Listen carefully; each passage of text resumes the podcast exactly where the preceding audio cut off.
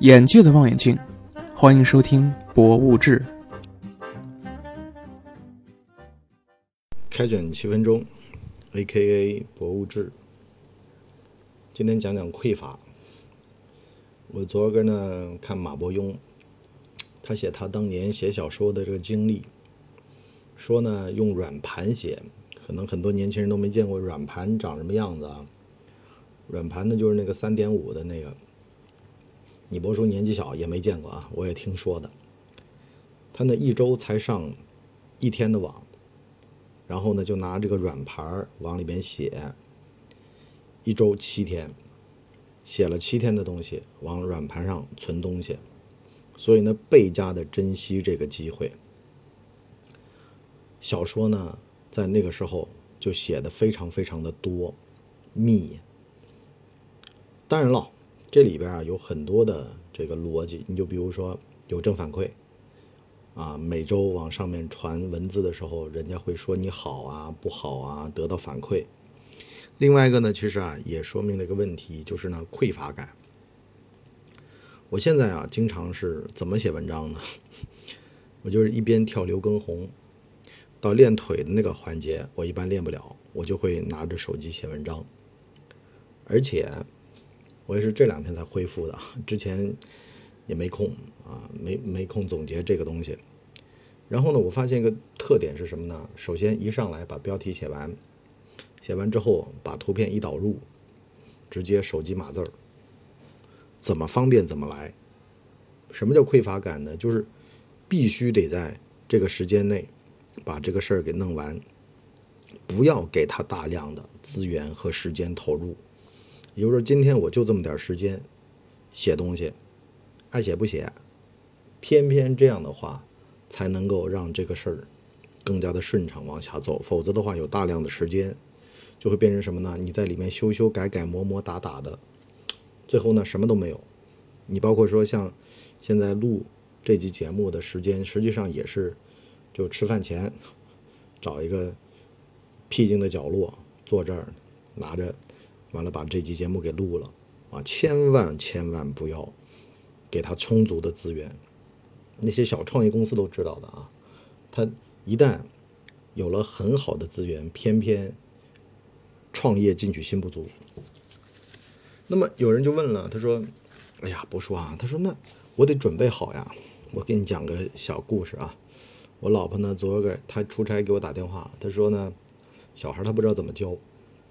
我说你要不然考一个教育学博士，再教小孩呗。他说你这叫跟我扯淡。我说那就是这样的，人这辈子都不可能会准备好的呀。当你准备好了，成为最好的人了，可是呢，那个你最爱的人错过了，是吧？所以呢，边走边看，边干边学，边学边厉害，反正呢，一路往好了奔就行了嘛。那么你就像说玩玩具一样的，我其实现在我都有点后悔了。我小的时候玩具家里不多，所以呢，我从小对很多的事情啊，第一个啊是我没见过世面，我觉得有点后悔。但是我觉得人见过太多世面，更加的难受。你就包括现在有的时候看到这个，哎呀，这不就是这个吗？看到那个，这不就那个吗？你就比如说辛吉飞的这种视频看多了，再加上呢自己平时的经验，我现在对西餐就提不起兴趣。为什么呢？各种咸菜，啊，你就比如说牛排，牛排就是一块肉，把它给腌了，拿盐巴把它腌，血水啊弄掉，然后呢放铁盘上煎，怎么煎怎么好吃，啊，失去了乐趣，就对这个东西的本质你了解的太深了，反而失去了乐趣。你再包括说像日料是吧，各种的料理包，所以我就说，就是辛吉飞这个东西出来之后，对大家也是有一定的倒胃口的。因为呢，食品添加剂这个东西，它只要符合国家标准，你说它东说它西都没用。你再看看市场上的那些酸汤儿，啊，它其实很多东西就是你做它，添加剂有先加后加的，你包括亚硝酸盐，是吧？咸肉哪样东西身上离开剂量去谈毒性，它都耍流氓。所以呢，我就说倒胃口就倒胃口在这儿了。你了解的。越多，其实心里面是越恐慌的，啊，相反还不如原来吃脏摊儿吃的那么快乐呢。但是有人说，博士你这不是蒙眼狂奔吗？我说这倒也不是，因为呢，陌生的领域你知道的多又能怎么样呢？你能改变什么吗？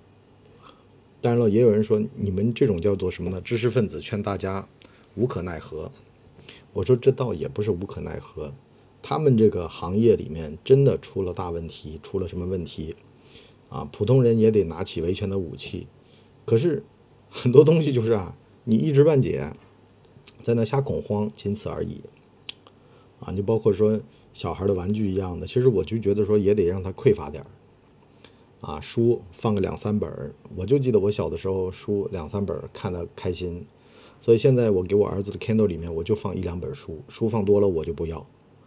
很多时候你就包括说选择太多，你包括说像现在我不是写这个东西吗？录这个音吗？你看音箱又响了，完了就是身边的东西太多，反而导致了人的注意力会不集中。所以呢，我把书桌上清空了，就留这么一个录音设备。完了呢，就嘚吧嘚嘚吧嘚，把这一集聊完，然后呢，你再包括说对于周围的反应啊，所以说当年咱们伟人跑到菜市场去写作业，为什么？其实啊，足繁不及备载。如果在一个特别安静的环境下面，你相反睡不着；在一个特别吵的环境下，反而能安心。适量的。吵闹能够让人更加的专注。如果写东西去咖啡馆和在家里面哪个好？那当然是咖啡馆，因为呢有他人的目光和一些杂音，导致到呢作为一个普通人，你在这么一个非纯净的环境下面，需要用一部分的注意力来对抗外界，这样偏偏注意力就会集中。如果是整体的安静的环境。能听得到心跳，反而会瞎想，甚至有的时候连血液流动都能听到啊，会恐惧。所以呢，我就说啊，得保持住一定的适量，就你多了也不行，你少了也不够啊。匮乏要有匮乏的这个样子，是吧？有的时候就是为了保持自己的专注，东西少带点儿。你就包括说，我跟大家讲个最简单的例子，我录节目是怎么录的呢？我就。拿着我的录音设备，我录，我录完了，我就直接把节目标题写掉，一气呵成，直接给他发了，趁热。为什么呢？就怕他太多的时间。你要想，你要琢磨，你要把它打磨，这里边的时间花的太久，而且很重要的问题是什么呢？就像我们这个博物志讲心法的东西是一样的啊，你如果说一天到晚的在细枝末节上，在这种你包括说，可能刚刚有人就有意见了，说你录音的时候你那个音箱的声音都录进来了，哎，这种意外之喜也是它的一部分。就很多人他会屏蔽掉这个东西，你包括说写的错别字儿啊，啊，你想要拿滤镜、拿美颜去把自己原来的那些瑕疵盖掉，其实我觉得大可不必。很多时候，无心的一些东西弄进来，反而能够创造经典。就比如说小丑的那个按钮按不开，完了呢炸了的那个临场发挥，很多时候就是这样。你包括说像马伯庸，他说自个儿写书，框架是那个框架，他写好了，可是呢有的时候绕着框架走，一直不在框架内，这偏偏有他的意外之喜。很多时候创作者就是这样创作。就是脑力的活动，自己和自己在那掰扯，这个掰扯好了，掰扯差了。你包括说像我这个录节目，有的时候设备的问题呀，什么问题啊，无法解决，那无法解决，无法解决。啊，写文章一样的，我戛然而止，那就戛然而止了，不要想太多。人就怕自己给自己设套子、设限制，说呢，我得这样，一定之规，没有的。文章怎么写都是写，只要是真情实意，只要是真诚，只要能打动人，那它形式内容其实是不太重要的。文字它是有力量的，它是会说话的。你能筛选出来那部分喜欢你文章的人，就能筛选出来那部分不能够让所有的人都肯定你、同意你。但是呢，你能让相信你、喜欢你的人更加喜欢就够了。这就是我说的，很多时候匮乏。